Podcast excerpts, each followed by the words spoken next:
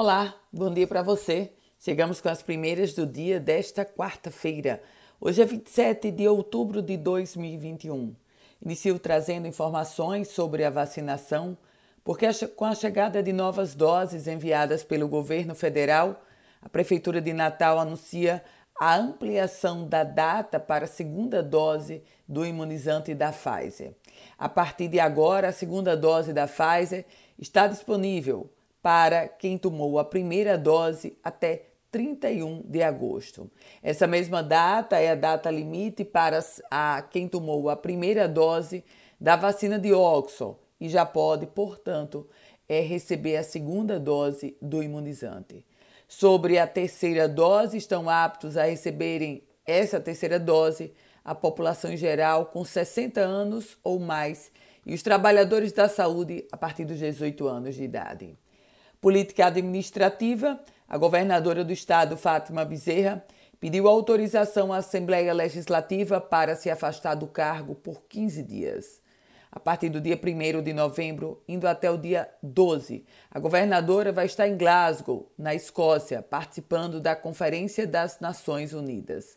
Portanto, o cargo vai ser ocupado interinamente pelo vice-governador Antenor Roberto.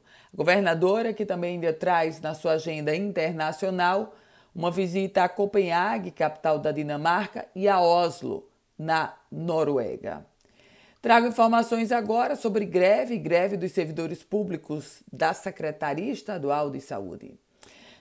Deflagração de greve a partir de hoje dos servidores da saúde do estado do Rio Grande do Norte que cobram reposição de perdas salariais e atualização do plano de cargos, isso entre outros pontos.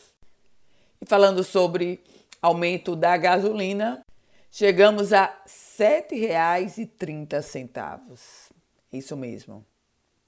Os motoristas de Natal já estão agora passando por mais um reajuste no preço da gasolina. Depois dos 7% de aumento nas refinarias, o preço da bomba, o preço final aqui em Natal já se aproxima, já chega aos 7,30 para a gasolina comum e 7,40 para a gasolina aditivada. Natal que tem a gasolina mais cara do Brasil. Polícia, pauta policial, porque o policial penal Rafael Cortez Rabelo Dantas, 33 anos de idade, está sendo investigado pela Polícia Civil e pela Secretaria de Administração Penitenciária depois que ele agrediu um porteiro de 55 anos no bairro de Ponta Negra. O vídeo com as imagens circulam nas redes sociais e a vítima, o porteiro, foi submetido a exames para avaliar as possíveis lesões provocadas pelas agressões do policial penal Rafael Cortez Rabelo Dantas, de 33 anos. Polícia entrelaçada com saúde.